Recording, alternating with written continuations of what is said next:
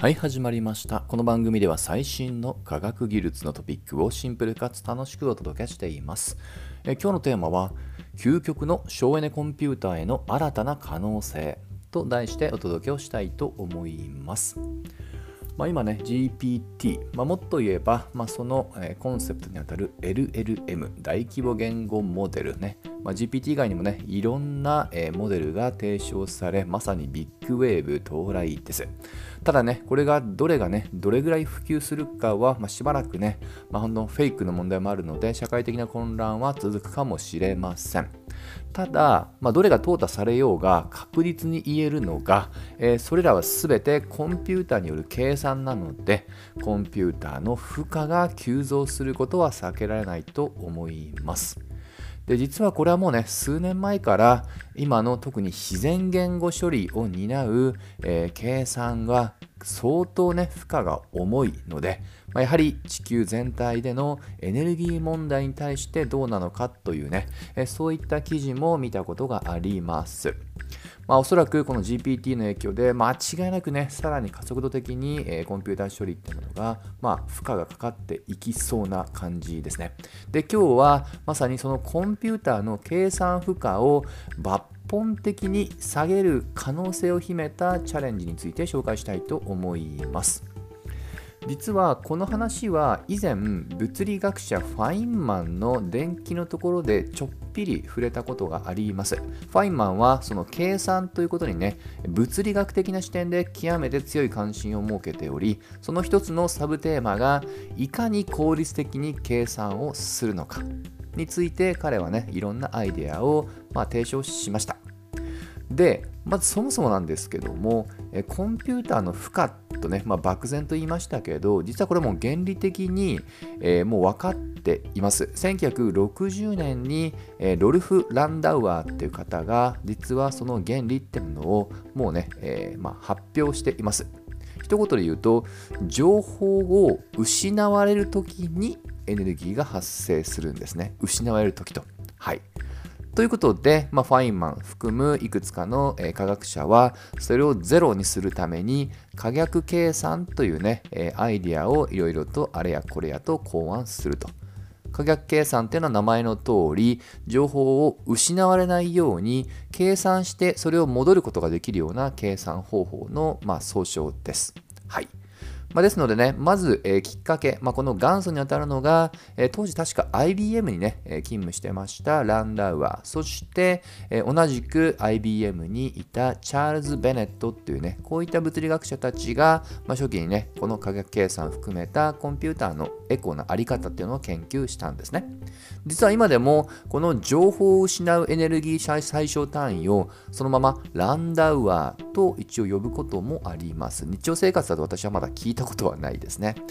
はい。まあ、例えば、ちょっとね、イメージを分かりやすくすると、今、我々が日常的に使っているコンピューターで、たった1回の論理演算をするのに、えー、大体数千ラウダーっていうね、大体それぐらいのスケールのものを消費すると思ってください。はい。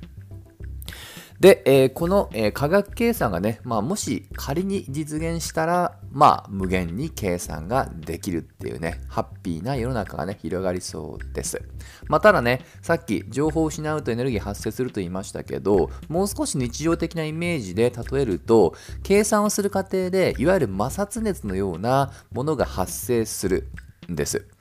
ですので、もし原始的に、えこれを防止する、まあ、摩擦をね、生じさせないようにするには、ゆっくりと動かせば、その摩擦熱は減るわけなので、究極的には計算エネルギーをゼロにするには、無限の時間を使えばできるとは言えるんですね。まあ、と言いながら、何のためにコンピューターを使うかというと、まあ、ある意味ね、時間の効率化っていうともあるので、これだと全くの本末転倒です。で、それが今、話題の量子コンピューターの登場で、このランダウダーが唱えた、まあ、限界を突破できるかもしれないっていう新しい説が、ついこの数年間で出てきています。提唱者はアメリカの物理学者ジェームズ・クラッチフィールドと、まあ、そこに所属している若き研究者カイル・レイという2人の方です。でこれはねあの、 Scientific American という科学雑誌で、えー、英語ですけどね、閲覧することができますので、ここから先はそこの抜粋です。で、彼らが、えー、唱えた概念は、 momentum computing というものです。はい。で、 momentum っていうのはね、日本語で言うと運動量ですね。従来の違いで言うと、従来は基本的には電子の位置情報を記憶していたんですが、モーメンタム、運動量というのは位置かけることの速度で計算できるので、この運動量を押さえておけば、まあ、そこからね、えー、まあ、位置と速度、もっと言うと速度がわかるので、過去、そして未来の場所もわかる。まあ、原理はね、こういったものだと思ってください。まあ、雰囲気だけはなんとなく分かったんですけど、まあ、実用化しないと意味がないんですが、それが実は、えー、量子コンピューターで使われている超電導の仕組みを使った量子ビットの仕組みがもしかしたらこれいけるかもっていうことでざわざわが起こっていると。まあ、超電導ってことはね、まあ、リニアモーターカーとかで聞いたことあるかもしれませんけど、えーまあ、いろんな回路があってその一つに超電導と絶縁体を、まあ、さながらサンドイッチのようにがっつり組み合わせたジョセフソン接合というね特殊な仕組みを使って電流を流しそれをマイクロ波で当ててあげることによっていわゆる量子ビットをコントロールする、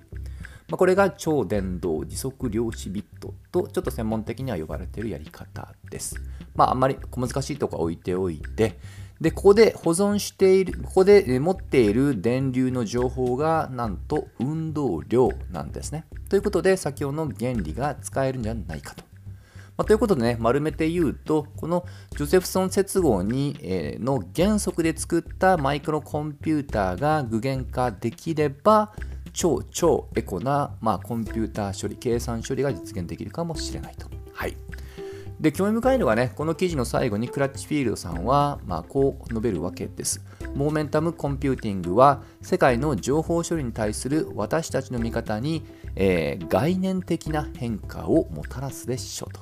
うんまあ、要は単なるエコだけじゃなくってその計算の考え方自体を大きく変える、まあ、可能性を秘めてるってことを伝えてるわけでなんとなくねこちらの方が興味深いです、まあ、単なるねエコだけだったらまあまあふむふむなんですけども、まあ、確かにね、この位置ではなくて、この運動量っていうものを基軸にしたコンピューター、まあ、計算の考え方というものが、もしね、例えばですけども、過去ファインマンも考えた分子、もしくは生物の仕組みを使ったコンピューター、コンピューティングとかね、こういったものにも思わぬところで発見があるかもしれません。